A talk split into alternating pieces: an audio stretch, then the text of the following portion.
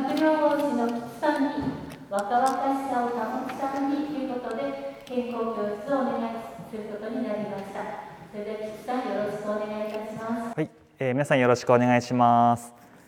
えー理学療法士の吉智之と言います。よろしくお願いします。今日は足元の悪い中集まっていただいてありがとうございます。えー今日はですね若々しさを保つためにということでお話し進めていきたいと思います。で一応あのーこの資料がですね、えーちょっと別な機会の時に長い時間を使ってお話しさせていただいたものになりましてその時はあの4つやったんですけど今日は時間の関係上、えー全部はちょっとできないかなと思うので、えーすいませんちょっと時間の許す限り進めていきたいと思います。まず皆さんお配りした資料にはもう年齢が書いてあって答えわかるんですけど2人比べた時に何歳かってどうでしょう、もう答えは書いてあるんで分かりますけど郷ひろみさんと、えー、温水洋一さんっていう芸能人ですね2人の年齢は郷さん65歳で温水洋一さん57歳です多分この年齢の数字が隠れている状態だったら多分温水さんの方がちょっと老けて見えていて郷さんの方がちょっと若く見えるんじゃないかなと思います。まその違いは何で今日生まれてしまうのかっていうのを今日ちょっとお話をさせてもらえればと思います。若々しさって何か人の印象を決定する要素っていうのをまず説明していきたいんですけど人の印象って実は23秒で決まってしまうと言われます。もう会ってすぐ決まっちゃうんですね。でその決定する要素っていうのは、えー全部で3つあって1つ目が外見です。外見といっても顔のいい悪いとかそういうのではなくてえーシワとか皮膚の弾力性あとは体のシルエットっていう外見になります。で2つ目が会話話す内容発音の仕方とか発語とか声の強弱ですね。で3つ目私が一番大事だなと思っているのが、まあ、若々しさを決定する要因として大事だなと思うのが3つ目の姿勢だったりとか、まあ、動き方になります。で今日はその辺を中心に説明していきたいと思います。え老いっていうのは姿勢から始まるっていうふうに言われます。いろいろこう調べていってもやっぱり老いは姿勢から始まるっていうのが結構多くて、えーそこをちょっと説明していきたいと思います。一番端っこ左端っこの姿勢っていうのが、まあ、一番正しい適切な姿勢なんですけどお尻と背中を結んだ線がほぼ垂直まあまっすぐ立ってるのが一番端っこです、まあ、こういう姿勢が一番こう年齢が若々しく見える姿勢になります。ただ街中を見見たりとか、まあ、患者さんでもそうなんですけどやっぱり多いのがこの右側の 3, 3枚の写真に載っているような姿勢がすごく多いです。えー端っこから説明していきますけども一番右側はもう背中全体がこう角に丸まってしまっている状態その隣は腰が角に丸まってしまっている状態、まあ、農作業されている方なんかは結構多いかもしれません。で若者で多いのが左から2番目のお尻が背中よりも前にある状態。結構多いです。この姿勢。若い人が多い気がしますね。で年齢が高くなると右の2つが多くなってくるような印象です。で、まあ、やはり姿勢が大切なので一番奥の左側の姿勢を目指していきましょうというのが大切なところです。でご自分の体をチェックしていただきたいなと思っていて、まあ、お家に帰ったらちょっとぜひやってみてほしいんですけど壁があれば誰でもできます。ちょっと壁がないのであるところに移動します。まあ壁に対してだいたい5センチぐらい離れて立ってください。離れて立ったらゆっくりと後ろに下がっていきます。下がっていった時に背中が頭の後ろ後頭部と肩甲骨のところとお尻の3つが同時にくっつけば正しい姿勢です。それが、お尻が先についてしまうタイプの人っていうのは腰がまん丸になってしまうタイプの人。肩甲骨が先についてしまう人っていうのは肩甲骨からぐっと丸くなってしまう人になります。なんでまあ一番理想は後頭部と肩甲骨とお尻が同時に壁にぴったりくっつく姿勢。これが理想の姿勢というふうに言われます。えーぜひお家に帰ったら自分の姿勢をチェックしてみていただくといいかと思います。えーなぜこんなふうに姿勢が悪くなってしまうのかっていうと大きな原因としては体幹の部分が硬くなってしまうと姿勢が悪くなりやすいと言われます。なんで、まあ、若々しさを保つためには姿勢を良くしなきゃいけない。姿勢を良くするためには体幹を柔らかく使わなきゃいけないということが分かってきます。で姿勢の作り方なんですけど、まあ、簡単な日常生活で意識するポイントをちょっと説明していきます。ちょっと動画に撮ってきたので、えー、まず流します。ペットボトル空いたペットボトルを太ももの内側に挟んでギュッと潰します。これで腰回りはぐっと安定します。でその状態からちょっと万歳をしてぐーっと肘を後ろに引きながらやるっていうのを3周繰り返します。はい、でその後ちょっと頭を上に向けて顎を引くと、まあ、正しい姿勢の出来上がりになります。ちょっと動画だと早いので、えー、ぜひやってみたいと思います。もしあの一緒にできるという方は立ち上がっていただいて、えー、一緒に試してもらうといいかなと思います、えー、まずやり方ペットボトルじゃなくてもいいんですけどペットボ空いたペットボトルがあれば太ももの上の方に挟みます。ちょっと今はないのであれですけどでそれをキュッと潰します。そうするとももの内側に力が入るので腰がスッと伸びる安定する感覚が得られるはずです。まずこれが大事。例えば立ち仕事をする時料理をする時とか何か立ち仕事をする時はここを意識するだけでも姿勢は少し変わります。このももの内側をギュッと潰す感覚ですね。指でもいいです。指を挟む感じでも OK です。まずこれが大事。でこの後はその姿勢を作ってあげたら手を合わせてもらって万歳します。でこの両肘を開いていくんですけど背中の後ろで肘と肘をこうくっつけるようなイメージで大きく円を描きます。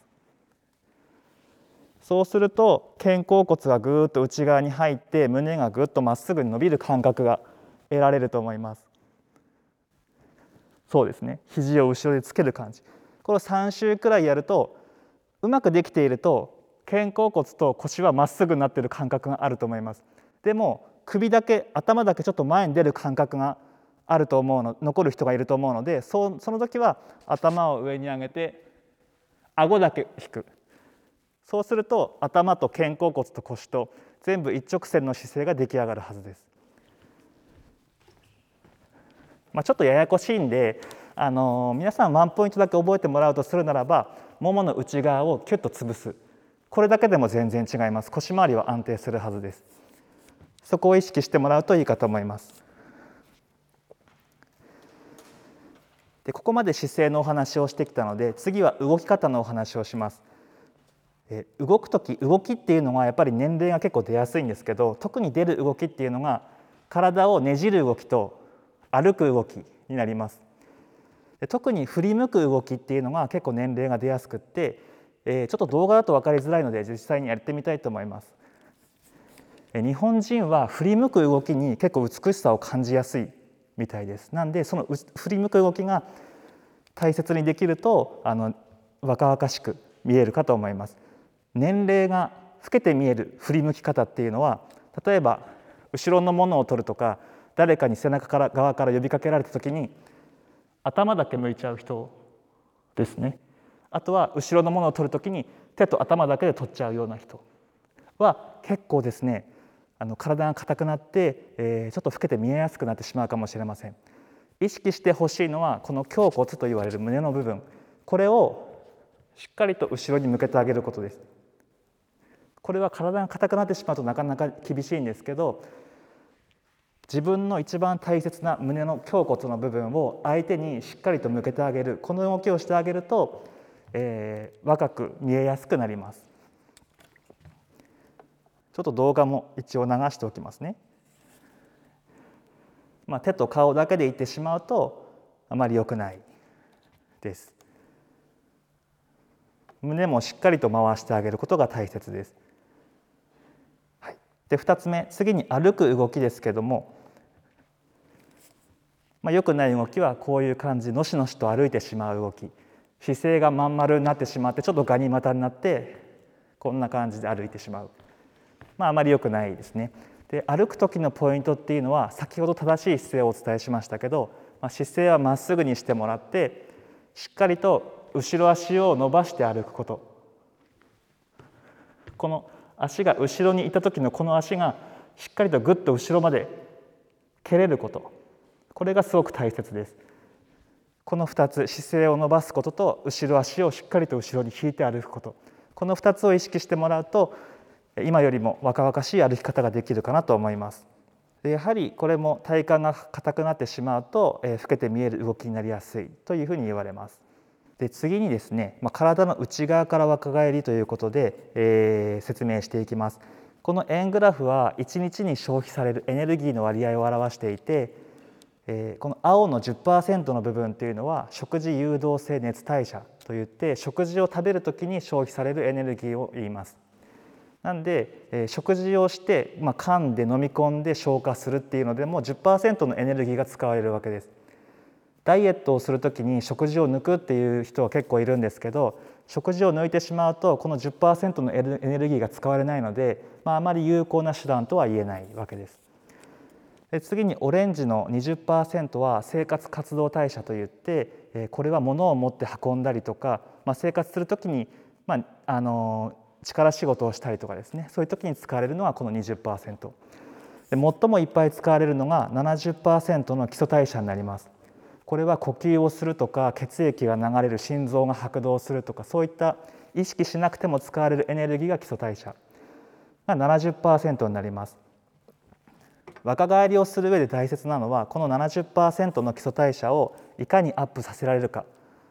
が大切です。でそのアップさせるための運動っていうのは特に特別なことは何にもなくってちょっと早めのウォーキング、まあ、うっすらと汗をかく程度のウォーキングをできれば2 3 0分以上を週45回以上まあほぼ毎日やってもらうといいというふうに言われます激しい運動を、えー、週12回やるよりももうのんびりとした、まあ、ちょっと早いウォーキングぐらいを毎日やった方が効果的若返るためには効果的というふうなことになります。まあ、その健康法は大丈夫ですか？ということで説明なんですけど、まあ、汗をたくさんかくような激しい運動っていうのは基礎代謝量は上がりにくくて逆に体に痛みが出やすいので注意が必要です。でジョギング結構あのやる方多いんですけど手軽に見えるジョギングもジョギングで体が体が受ける衝撃っていうのは歩く時の最大でも6倍かかりますので、まあ、あんまり無理しない方がいいと思います。3つ目サウナ温泉で動かず何とかしたい、えー、汗をかくだけではなかなかアンチエイジング効果っていうのを得られないので、まあ、あくまで補助的な役割として捉えてもらえるといいかと思います。えー、若々しさを保つポイントとしては、えー、まずは体幹を柔らかくしなやかに使うこと、えー、基礎代謝量を向上すること、えー、この2つがポイントになっていきます。で基礎代謝量向上には、まあ、ウォーキングだけじゃなくてエレベーターじゃなくて普段から階段を使うとかちょっと近くのコンビニに行く時は歩いていくとか、まあ、そういった普段の心がけが非常に大事になってきますので、えー、少し工夫していただくだけで上がりやすくなるかなと思います。えーと、もう一つちょっと腰痛予防のお話も少しさせていただけるといいかなと思って、え、いますので、え、お付き合いいただければと思います。え、腰痛に悩む人って実はとっても多いです。え、このグラフはちょっと見づらいんですけども、え、日本の国民日本国民にちょっと調査した結果になるんですけど、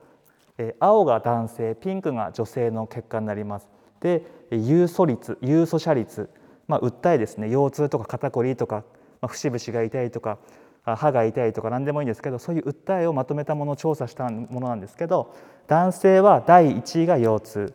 女性では2番目が第2位が腰痛になります。で男性の第2位は肩こり女性の第1位が肩こりなんで腰痛と肩こりがほぼほぼ占めているということになります。もういわば40歳以上の2800万人が腰痛を持っていると言われるのでほぼほとんど国民病に近いというふうに言われています。えなぜ腰痛になってしまうのかというと、えー、一番多いのがこういったこう長時間20度以上の前かがみの姿勢をしているっていうこいう人は腰にかかる負担がかなり大きくなってしまうので注意が必要です。特に、えー作業えー、主婦の方もそうですね掃除機がけとか、えー、料理をする時とか、結構前かがみになる姿勢が多いと思います。男性の方も、えー、仕事中はこういう姿勢になる方結構多いと思うので注意が必要です。で座ってる姿勢立ってる姿勢物を持つ時の姿勢で2つずつ写真を並べていますけれどどっちが腰に負担が少ない姿勢かっていうのをちょっと比べていきたいと思います。一番奥の座ってる姿勢っていうのはもう一目瞭然だと思いますけどお尻がずっと前に来て、まあ、こんな感じで座ってるよりはしっかり座骨っていうお尻の骨に体重を乗せて姿勢をまっすぐ座った方が腰にかかる負担は少ないです。で真ん中の立ってる姿勢はさっき説明した通りでまっすぐ立った方が腰にかかる負担は少ない。で一番多いのがこの物を持つ時の姿勢で悩まれる方が結構多いみたいなのでそこの説明をしていきます。物を持つ時に膝を伸ばした状態でかがんで物を持つと腰にかなり負担がかかります。なんでぜひ膝をしっかり曲げて股関節と膝をしっかり曲げた状態でこの膝の屈伸を使って下のものを持ち上げる動きをしてあげると腰にかかる負担は少ないのでぜひ日常生活で意識してもらうといいと思います。例えば米2 3 0キロの米を持つ時なんかは結構これでは厳しいですねそういう時は相撲取りの四股踏みと同じで足をしっかり開いてこういう形でやってもらうと下半身が安定するので重いものもしっかりと持てるようになると思います。まポイントは膝を伸ばしてかがまないということが一番大事なことになります。なぜ腰痛になってしまうのかっていうところなんですけど、えー、奥に書いてあるのは、えー、人間の背骨を描いています。人間の背骨は首頸椎の骨は前側に湾曲していて胸椎胸の骨は後ろに湾曲していて腰椎という腰の骨も前側に湾曲しています。全体で見るとこう英語の S, S の字のようなカーブを描いています。なぜそういうカーブを描くかというと真ん中に載せているようにゴムみたいなクッション作用をしっかりと働かせるためにそういう S 字のカーブを描くようになっています。なぜクッションの作用が必要かというと上からかかる重力のストレスと下から歩く時に必ず跳ね返ってくる床反力のストレス。この2つをしっかりと吸収するためにこの S 字のカーブが保たれているわけです。どんどん体が硬くなってしまうとこの S 字のカーブがちゃんと機能しなくなってしまってそうするとしっかりと衝撃を吸収できなくなりますから体の真ん中の部分の腰に最も負担がかかって腰痛が発生してしまうということです。なんで腰痛を予防するにはしっかりとこの体を S 字のカーブを回復させることが大切です。体幹が硬くなって姿勢が悪くなると腰痛が引き起こされやすいということですね。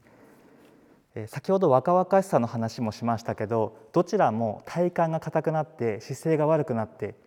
しまうと、まあ、老けて見えやすいし腰痛も引き起こされやすいということで若々しさと腰痛っていうのは実は切っても切り離せない関係になります。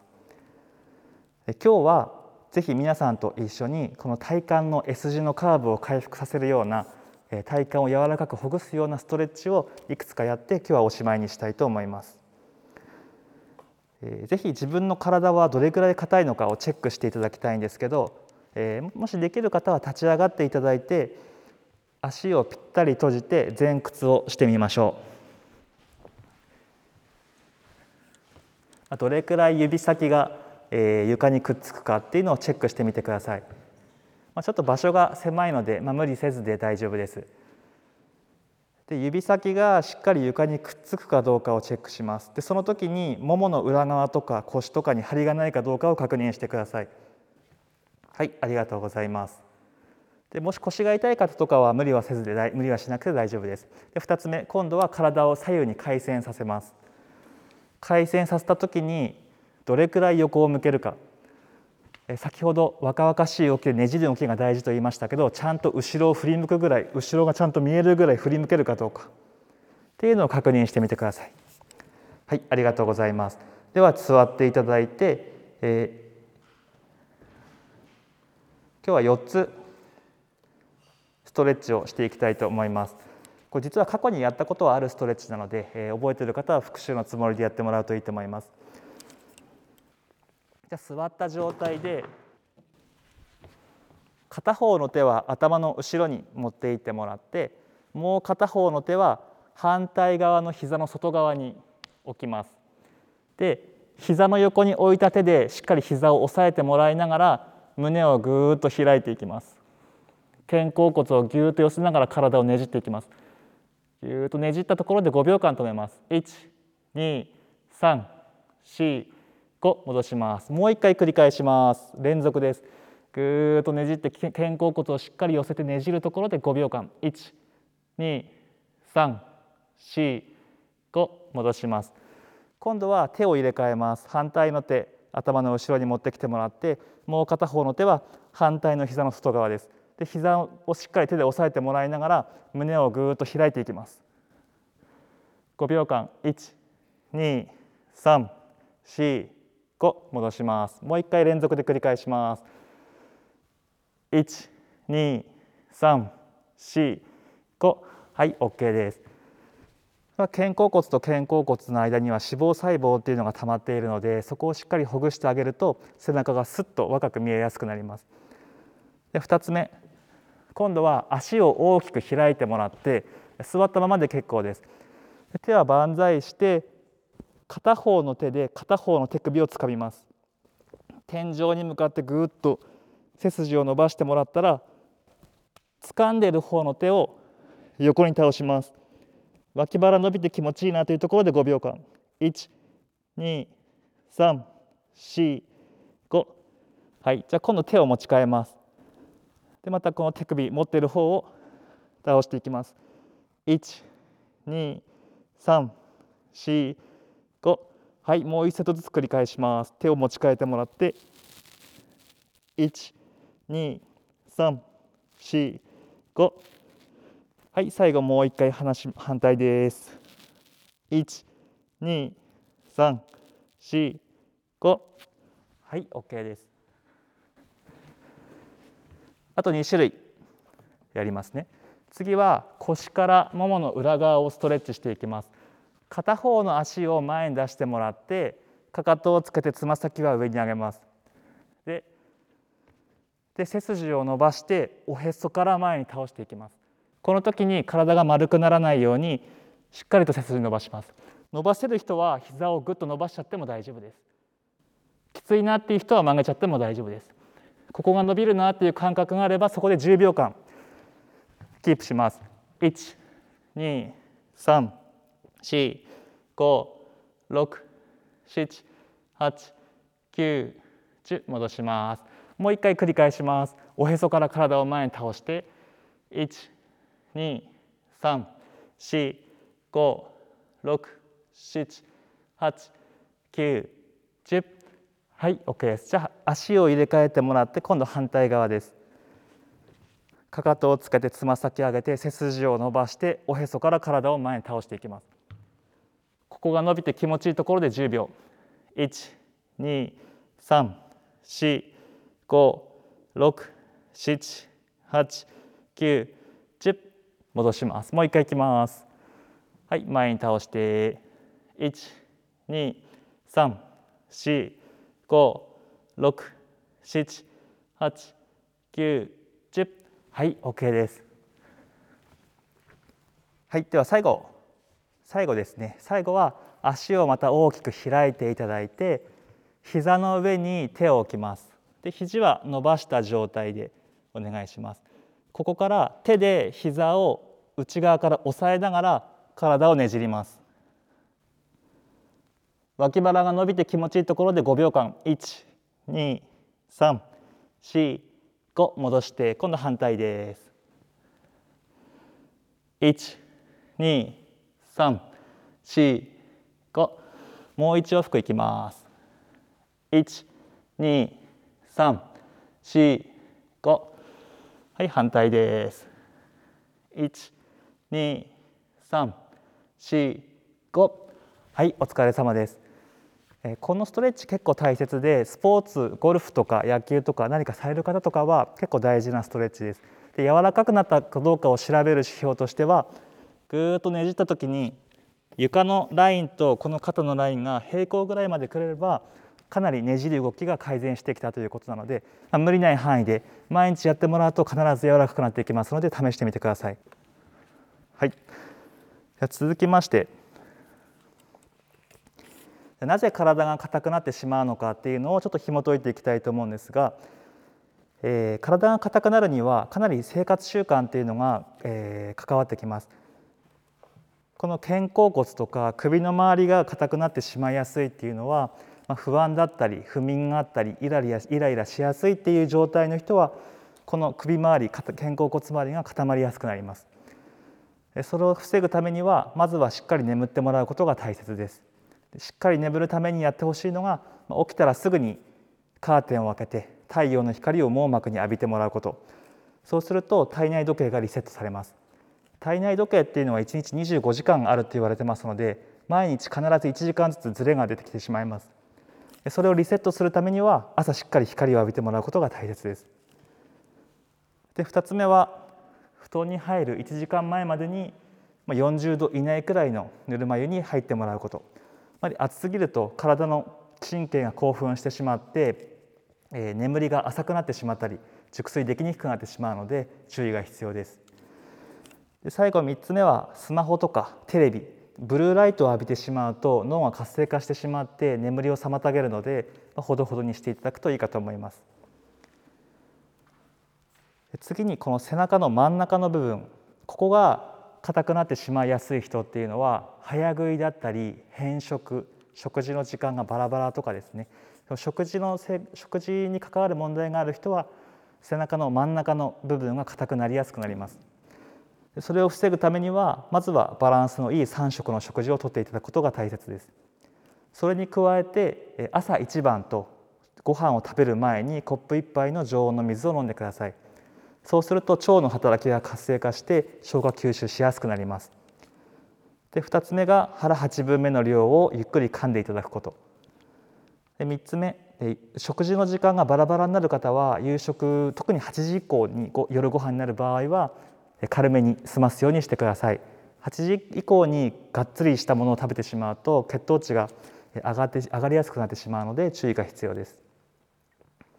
はい、で今度腰回りですね。腰回りが硬くなりやすい方っていうのは運動不足が大きな原因になってしまうので、え、体力低下が